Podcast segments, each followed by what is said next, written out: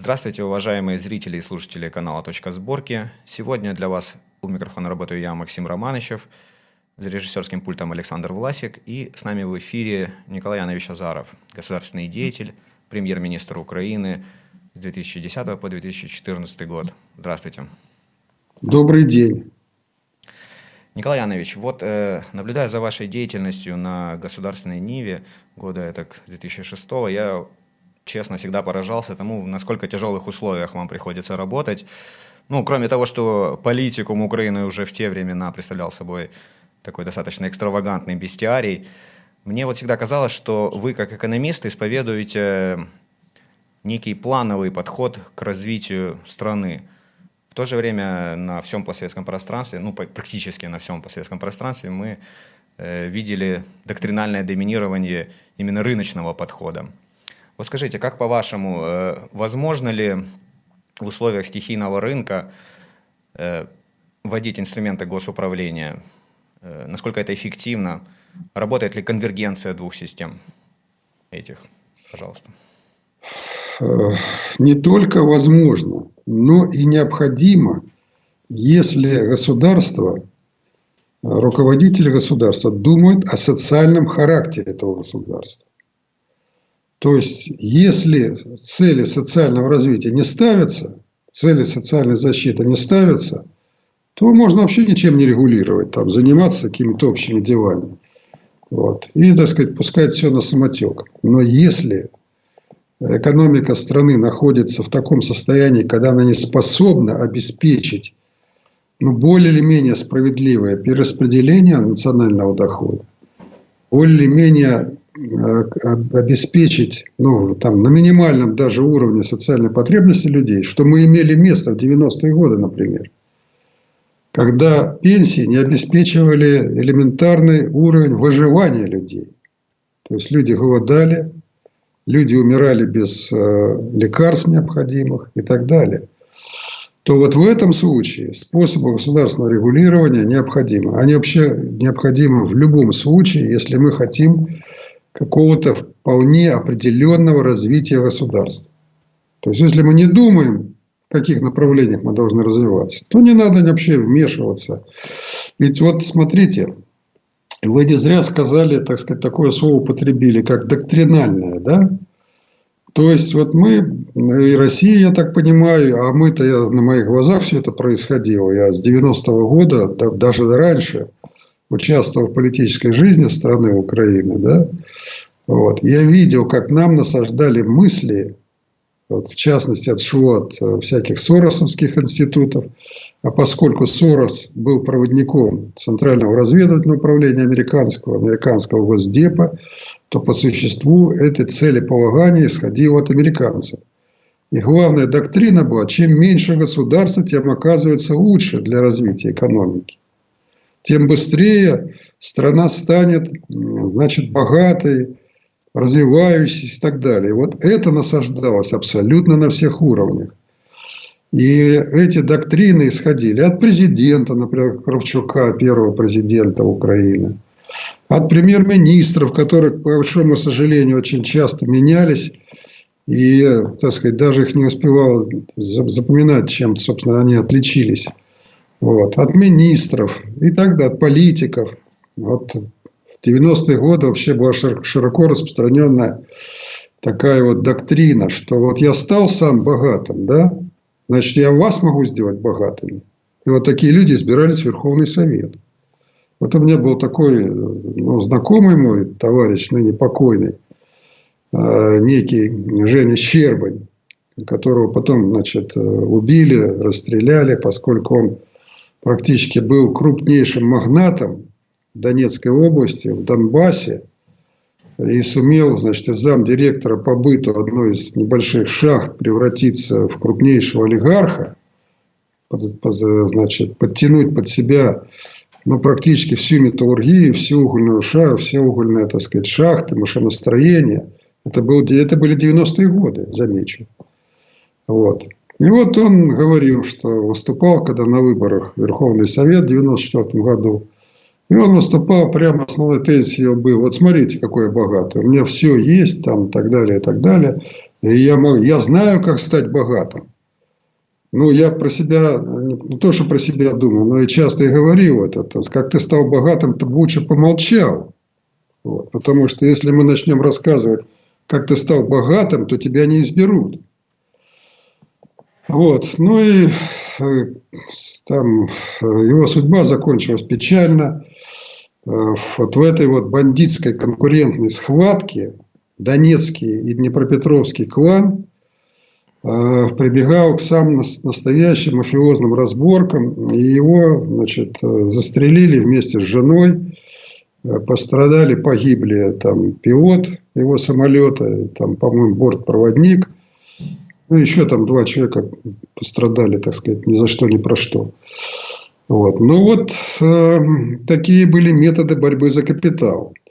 Но дело-то отвлекся все-таки от главной темы. Дело-то в том, что, скажем, вот эти вот все э, так называемые реформы радикальные, радикальные почему не назывались, что в одно мгновение проводились, без всякой подготовки, продуманности и так далее. Вот сводившиеся вообще-то к чему? А просто к передаче за бесцень, за бесценок э, значит, предприятий, причем крупнейших, высокотехнологичных, э, прибыльных предприятий, да, в частные руки.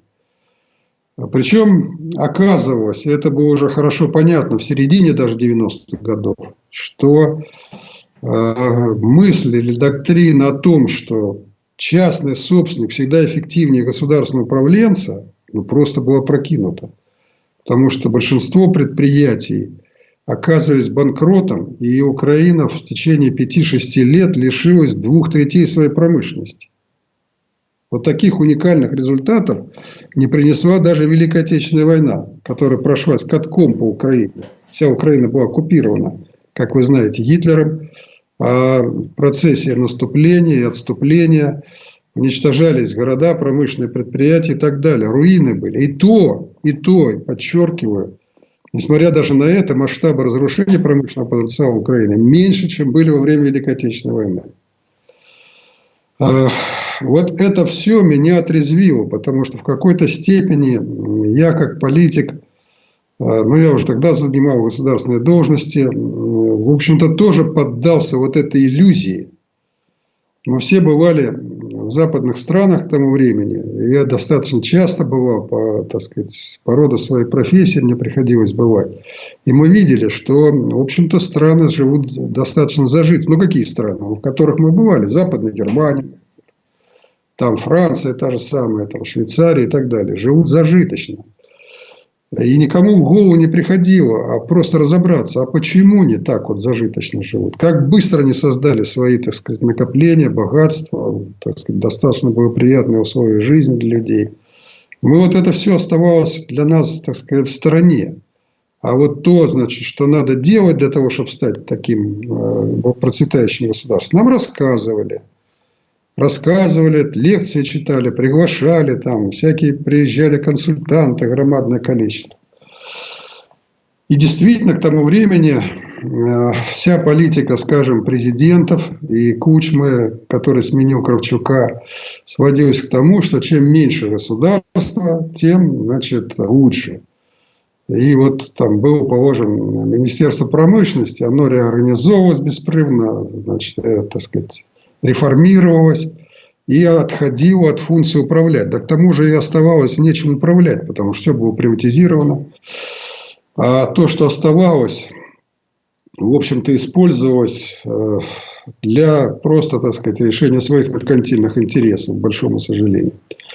И вот в этой обстановке, значит, э, скажем, в 2002 году было сформировано вот первое наше правительство – у которого там тоже в правительстве были абсолютно разные подходы, абсолютно разные взгляды, но вместе с тем обстановка в стране была такая аховая, такая тяжелейшая, что особенно-то не приходилось заниматься демагогией, а приходилось заниматься, как все-таки восстановить, восстановить работу промышленности, сельского хозяйства. И вот в этих условиях, естественно, появилась идея привлечения, так сказать, государства, привлечения государственных менеджеров, определения политики.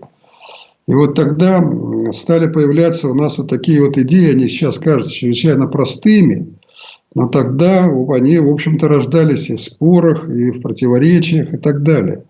Что вот самое лучшее, что мы могли делать, это мы могли определять основные направления развития экономики. И вот тогда вот приходила такая вот, так сказать, такие программы приходили. Вот, скажем так, инфраструктура разбита. Ну, 10 лет, там, 12 лет практически никто ничем не занимался с точки зрения развития инфраструктуры. Это элементарно. Дороги. У нас все-таки почти 200 тысяч километров дорог с твердым покрытием. Из них порядка 45 тысяч километров дорог. Это, в общем-то, серьезное направление. Через Украину шли транзитные пути и, вот, и в Европу, например, или в Азию. И поэтому их надо было, в общем-то, приводить в нормальное состояние. А, заслуживали проблемы транспорта, железнодорожного, авиационного. Ну, достаточно сказать, что в советское время в каждой, скажем, в каждом районе а, значит, Украины были свои аэропорты.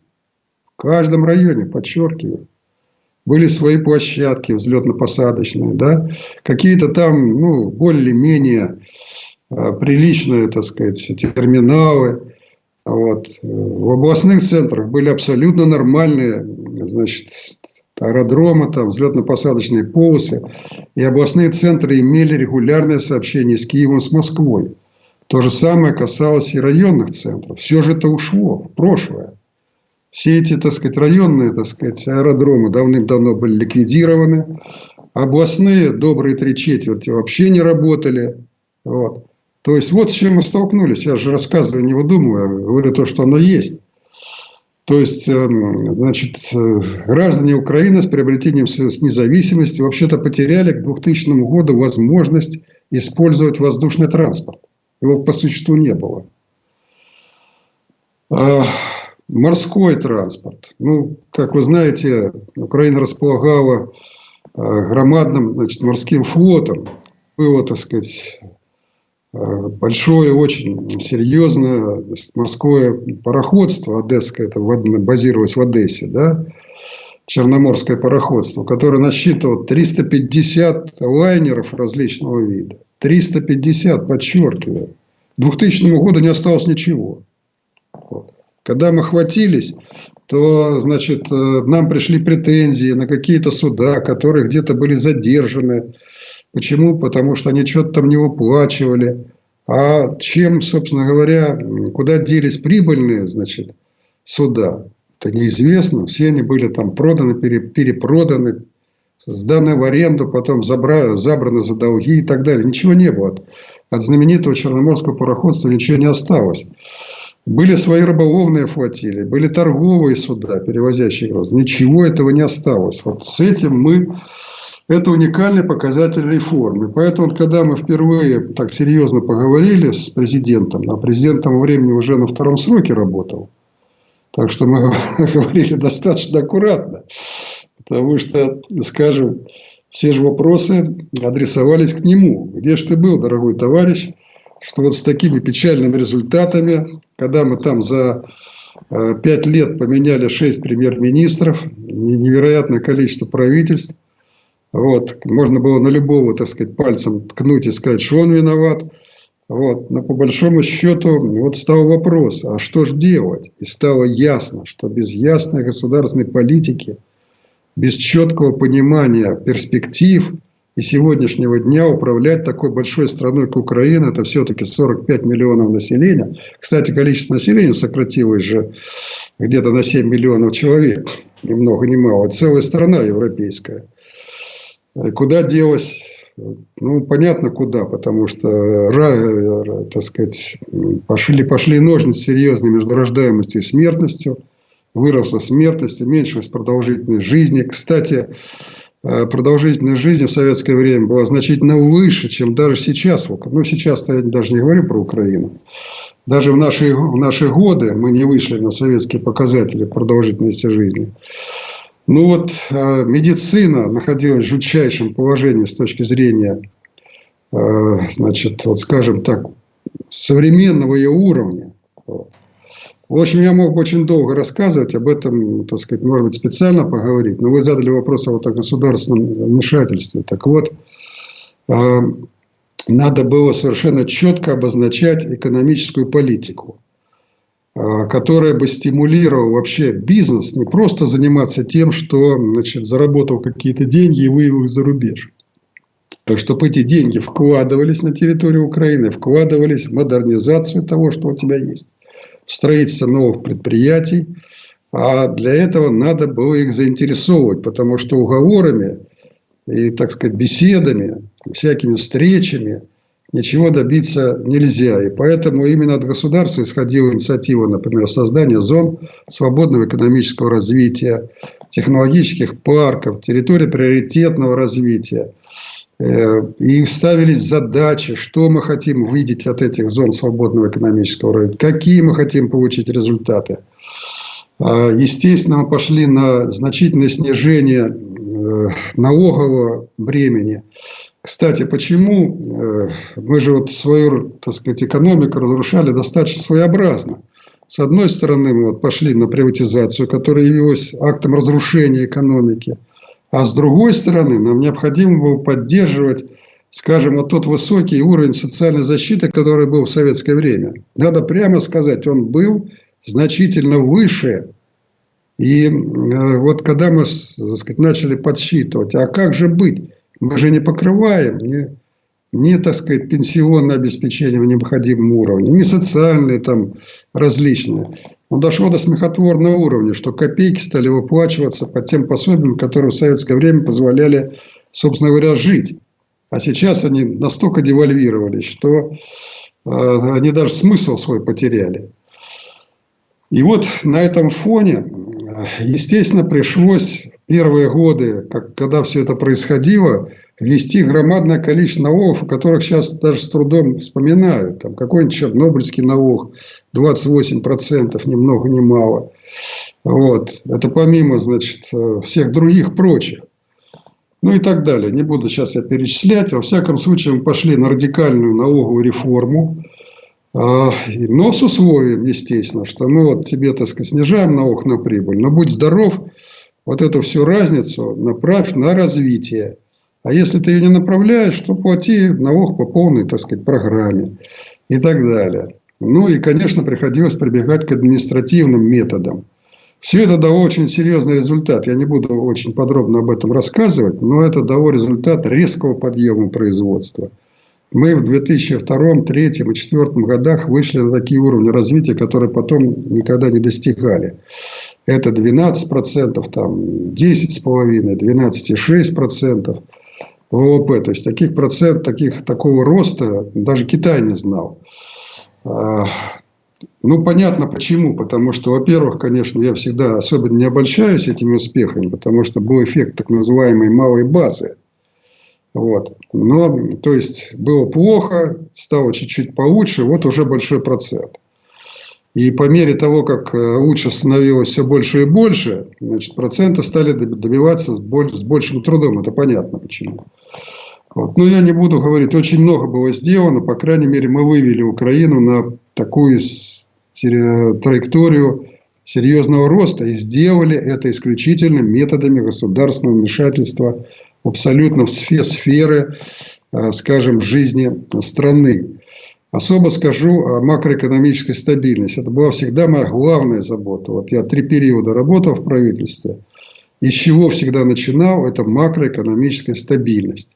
То есть стабильность курса, стабильность цены тарифов а, и, так сказать, э, стабильность того законодательства, которое определяет экономическую жизнь страны.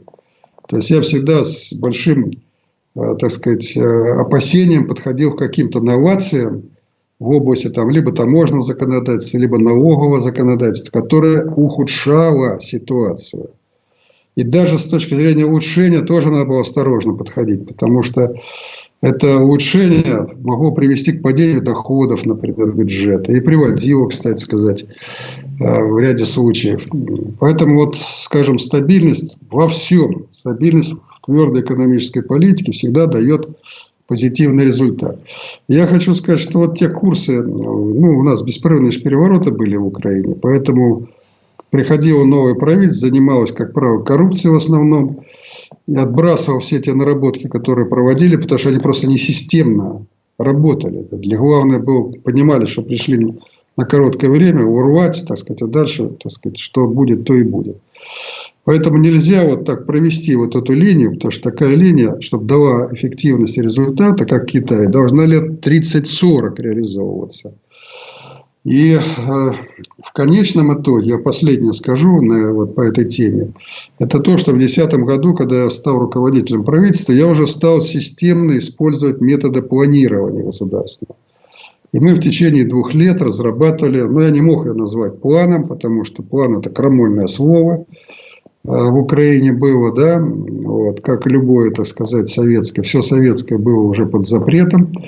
Но я назвал ее программой модернизации экономики Украины, активизации, точнее, программа активизации экономики Украины. И, по сути дела, это был план перспективный, десятилетний план развития значит, нашей промышленности, сельского хозяйства, экономики всей в целом. Он был предусмотрен по срокам, по направлениям, по отраслям, с финансированием, с источниками финансирования рассчитан был и так далее. Но, к большому сожалению, переворот от 2014 года помешал реализации вот этого плана. Был первый, наверное, в постсоветских странах вот такой программный продукт, который был отработан очень серьезно. Туда вошло примерно полторы тысячи наших предприятий, всех независимо от формы собственности. Вот я предваряю ваш вопрос, а как вот там значит, мы взаимодействовали с, с приватным сектором, да очень просто взаимодействовали. А, мы говорили, что мы тебя уважаем, как говорится, но твое предприятие должно работать в русле того, что нам необходимо. Вот если мы, так сказать, развиваем и хотим довести там экспорт металла до такой-то цифры и расширить значительно ассортимент экспортируемой продукции, то ясно, что ты должен сделать вот это, вот это, вот это. Э, давай с тобой вместе сядем, рассчитаем, какие ты используешь свои средства, какие тебе средства нужны с точки зрения кредита при поддержке государства, а где нужны прямые инвестиции государства. Там, предположим, построить дополнительную железнодорожную там какую-то развязку там, или дополнительный терминал, или углубить где-то порт – для того, чтобы могли приходить какие-то суда. Вот, то есть мы делили ответственность. Вот мы в твои дела особенно не вмешиваемся, но мы перед тобой ставим задачу. Ты ставишь перед нами задачу, например. Мы так сказать, распланируем ее по годам, как мы будем ее решать с тобой вместе. Вот представляете, какая громадная объемная работа. Это, конечно, работа планового органа, планового комитета – я всегда говорил, что вот эта тема межотраслевого баланса, потому что э, металлургии не существует, например, в отрыве от других отраслей, от, например, добычи угля, там, например, машиностроительной базы, энергетики там, и так далее, и так далее. Значит, добычи газа там. Ну, и тут, так поэтому, если мы хотя говорим о развитии какого-то крупного металлургического комплекса, значит, надо комплексно смотреть. И комплексно это планировать. Поэтому вот эта вот гигантская работа, мне очень обидно, что она, так сказать, оказалась, в общем-то, выброшенной, так сказать, за борт теми временщиками, которые пришли. Но вот временщики, не временщики, а 9 лет уже держатся. И держатся просто потому, что создали в стране вот такой террористический карательный режим, полностью поддерживаемый Западом, полностью – и вот я, Максим, вот что заметил, что как только в Украине приходит вот такое авантюристическое прозападное руководство, сразу такое внимание со стороны американцев, со стороны Запада. Там. Правда, внимание, как правило, выражалось, в общем-то, не в деньгах и не в каких-то совместных проектах, но, во всяком случае, в трескотне различной и так далее. В каких-то обещаниях несбыточных. Но, во всяком случае, вот когда Ющенко победил, ну не победил, вернее, а пришел в результате переворота э, значит, в оранжевой революции, то вот я смотрю его триумфальное шествие по парламентам мира, вот, оно полностью вот потом было скопировано при приеме Зеленского. Вот точно так же Ющенко выступал в Конгрессе США на совместном заседании палат Конгресса. Точно так же ему аплодировали стоя бесконечно, хотя он говорил такую чушь. ну, которое стыдно было слушать. Но ведь дело не в чуши. Дело в том, что он самое главное проводил антироссийскую политику. И вот за это ему аплодировали. А что он там из себя представляет? Как он сумел за пять лет свой рейтинг там с 45% свести до полтора процента? Это ж уже никого не касалось. Вот. Точно так же вот этот клоун, так сказать, ему тоже аплодировали везде, награждали какими-то его там премиями, знаками. Нас спроси, а что он хорошего сделал для Украины? Только сотни тысяч жертв, разрушенная экономика полностью и война в стране. Вот, так что, возвращаясь э, вот к тому вопросу, с которого мы начали, значит, вмешательство государства – это основное условие серьезно причем, не, там, не на уровне каком-то административного нажима и на этом дело закончилось. Нет. Очень серьезная системная политика государства – это одно из главных условий ускоренного развития страны, а, роста благосостояния ее граждан, потому что, ну, я понимаю, так государство для чего берет вожжи в свои руки? Не для того, чтобы обогащались олигархи, а для того, чтобы росло благосостояние людей. И на это же настраивается его политика – и поэтому я противник вот той линии, которая в Украине привела к таким катастрофическим результатам, и которая до сих пор проводится. Сейчас тоже, так сказать, государство – это главный хищник, вот, это главный разоритель страны, то есть система государственного управления превратилась это в главный источник коррупции, главный источник развала страны. И тут, так что влияние государства может по-разному расцениваться. Да, Николай Янович, вот э, вернемся, обратимся к тем временам, когда вы действительно э, э, запустили эту программу модернизации, активизации экономики Украины. Э, сталкивались ли вы вот э, с некой фрондой э, адептов этого э, вот рыночного подхода?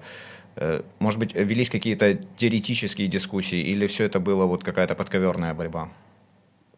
Да я сталкивался не только с противодействием, Э, значит, этой политики со стороны олигархов там, и так далее, то и в своем собственном правительстве. Э, с, который, с министрами, которые заявляли, что это все, так сказать, административные методы, что мы отвлекаем ресурсы не на то. Конечно, с точки зрения там, своих каких-то меркантильных целей – ресурсы можно использовать очень быстро государственные, да, и, так сказать, набить карманы можно за счет этого использования мгновенно. А вот использовать на дело, а, это, в общем-то, неприятно. Конечно, так, как я говорю, так никто не говорил. Приводили там другие аргументы, аргументацию. Ходили к президенту, значит, рассказывали, что вот Азаров антирыночник. Азаров административные методы внедряет. Его надо убирать немедленно. Он портит репутацию страны. Это все было правда. Более того, а, значит, э, в один из, по под Новый год, 2000, по-моему, 11 или 12, сейчас уже точно не помню, мне фельдсвязь привозит там, значит, так сказать, объемистый пакет.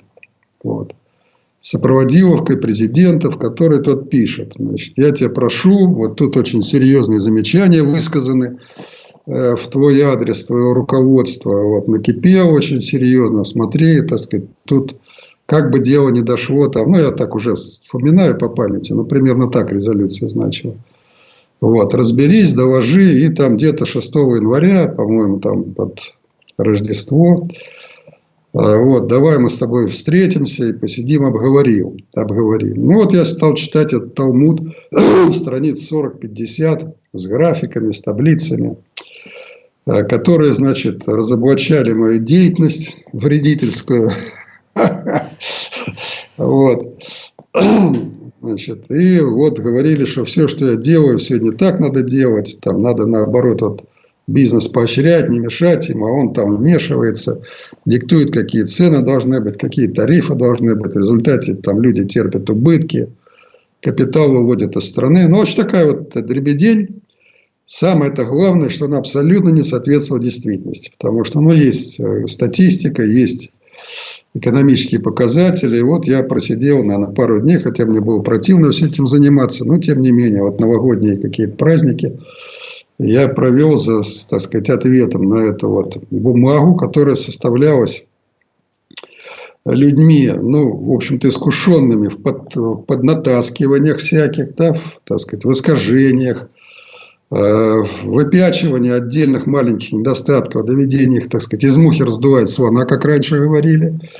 И, в общем-то, э, так сказать, сделал такую значит, э, рецензию и в конце написал, ну, если, так сказать, ты считаешь, что нужно менять курс, значит, давай меняй. И отправил ему тоже, чтобы он ознакомился с моим ответом. И, э, так сказать, сам уже был готов к разговору, потому что я был настроен очень, так сказать, резко. Потому что это же не только вот это, так сказать, было закрытое, так сказать, обмен этими бумагами, но это же выплескивалось средства массовой информации, потому что выступали всякие псевдоэксперты, которые те же самые графики, которые я видел, там вытаскивали на телевизор, рассказывали, что вот можно было бы зарплату, например, повысить не на 2% с половиной, а можно было на 12% повысить. А вот он ведет такую политику, так сказать, что повышает на 2%. Но у меня была политика стабильности, поэтому я э, все эти социальные выплаты, все заработные платы повышал Э, в год примерно процентов на 15-16, это при том, что инфляция была почти нулевая, а естественно ежемесячно или ежеквартально на процент небольшой. Это было незаметно, это хорошо ложилось в общую экономическую финансовую политику правительства и позволяло нам поддерживать стабильность в стране. То есть, вот я поясню, если единоразово поднять зарплату на 15-16%, например – единоразово, да, то это может, в общем-то, сложно сказаться на той же самой инфляции. Понятно почему. Потому что как только, значит, скажем так, какая-то торговая сеть или какие-то там другие э, работающие на рынок э, бизнесмены увидят, что у населения появляются лишние деньги, ну да, увеличение денежной массы такое бесконтрольное, то, разумеется. Да, да. Появляется, появляется соблазн за счет, так сказать, повышения цены. Ну, ты за хлебом ходишь каждый день, хлеб покупаешь каждый день. Ну, так если тебе зарплату подняли на 15%, а что на хлеб-то не поднять на 15%? Ты же все равно его купишь, никуда не денешься. Ну вот, я такой логики не давал развиваться. Короче, ну я привел просто пример к тому, что, э, ну, так сказать, президент прочитал, наверное, мою бумагу. Во всяком случае, мне захотелось по этой теме встречаться. Мы так с ним и не встретились. По этой теме, значит, это весь опус был выброшен в корзину. Но в течение моей практики, значит, мне приходилось с этим сталкиваться. Так что позиция была серьезная торможение было очень серьезным. По срокам разработки программы ее можно было сделать значительно быстрее. А, по тем значит, материалам, которые в общем, сопротивлялись, скажем, при поиске ресурсов финансового, там, которые, банки, которые привлекались, например, тоже не сразу, так сказать, соглашались участвовать и так далее. Потому что что там для банка? Одно дело, а, скажем, купил государственную облигацию с высоким уровнем доходности и получил да, реальный доход. И не не страдаешь, не мучаешься. А тут тебе предлагали на 10-15 лет вкладывать деньги, а когда они вернутся, так сказать, ну, вроде должны вернуться. Но не хотелось бы такого разворота. Так что сопротивление и э, саботаж были. Но, тем не менее, вот тут надо, чтобы команда, которая с тобой работает, да, в общем-то, давила не случайно нашу команду. По-разному называли бульдозерами, тракторами, там как только не называли. Но мы все-таки проводили, протягивали, потому что рычаги влияния все-таки у правительства большие. И надо просто ими умело пользоваться, и тогда все выстраивается в ту линию, которую ты проводишь. Ну да, в общем-то, я прекрасно помню, как э, в отношении вас, э, ну вот то, что сейчас называется, наверное, культура отмены, вот э, во всю мощь развернулась вот в годы вашего премьерства. Ну, действительно, было видно, как, ну, как не вяжется с реальными достижениями такое положение, вот, ну, такое отношение к вам, как государственному деятелю. Николай Иванович, вот вы упомянули уже Китай, Э, Максим, вы... знаете, я сейчас вот дополню, буквально перебью, извините, на, на одну минутку. Вот это, знаете, вокруг президента была, сформировалось вот, э, такая, вот такое окружение, его аппарат, да, которая, в общем-то, работала против него. И, в общем-то, работала против Украины и работала, ну, по заданию, конечно, американских спецслужб. Ну, предательство в чистом виде, конечно. Предательство в чистом виде. И все это на Майдане очень хорошо проявилось, когда глава его администрации стал одним из, так сказать, руководителей этого переворота. Так вот, какая проводилась гнилая логика, что э, ему внушалось то, что вот, э, значит, президент должен весь свой негатив вываливать, ну, весь негатив, который, так сказать, хочешь ты того, не хочешь, в жизни любой страны бывает, так сказать, моменты, когда какой-то негатив появляется. Так вот, этот весь негатив надо сваливать на правительство. То есть, правительство плохое, президент хороший. А что получается? А когда позитив какой-то есть, то президент перерезает ленточки, президент выступает с какими-то, так сказать, речами. Вот он это сделал, вот, так сказать, за ним все, так сказать, позитив весь. А правительство при том присутствует. А что правительство? Какие его заслуги? Да ну, это, кстати, был такой смешной случай, когда мы в 2004 году, еще при президенте Кучма, вводили, э, естественно, по инициативе правительства, два атомных блока. Это за всю историю Украины это единственный случай, когда мы построили, точнее довели, оно было в советское время начато строительство – на Хмельницкой, на Ровенской атомных станции, значит, два блока атомных. Они там в советское время процентов на 80 были построены. Но потом, значит, независимость Украины, 15 лет там или сколько, никто не прикасался. Естественно, громадные восстановительные работы. Но все-таки мы их, так сказать, построили, запустили. Это было громадное достижение. Потом, естественно, за все эти годы ни разу мы его не повторили. И вот остается вопрос, а кого награждать? Ну, я не особо никогда не рвался к наградам. Но, тем не менее, когда я посмотрел список награжденных, ну, там были, конечно, люди, которые непосредственно принимали участие, но не было ни одного человека из правительства. То есть, получалось так, что как будто бы значит, этот блок строил там ну, Атомэнерго вот, полностью самостоятельно. И, так сказать, никакой э, никакого отношения правительство не имело. Хотя правительство решало самую главную задачу – это финансирование этого, этого строительства. Финанси, да и много других. Там, сказать, поставки там, ну, много чего решали.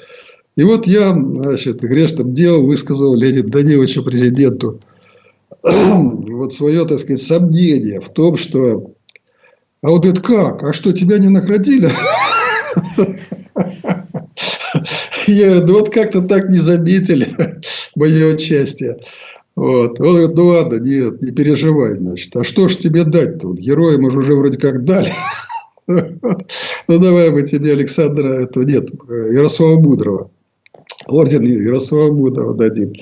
Ну, вот это к слову сказать, это смех смехом, но на самом деле вот такая политика, конечно, мы работали в унисон. Невозможно работать, э, значит, вопреки там, по какой-то линии президента или какую-то проводить отдельную политику правительства. Это невозможно, это, так сказать, неконструктивно и неправильно.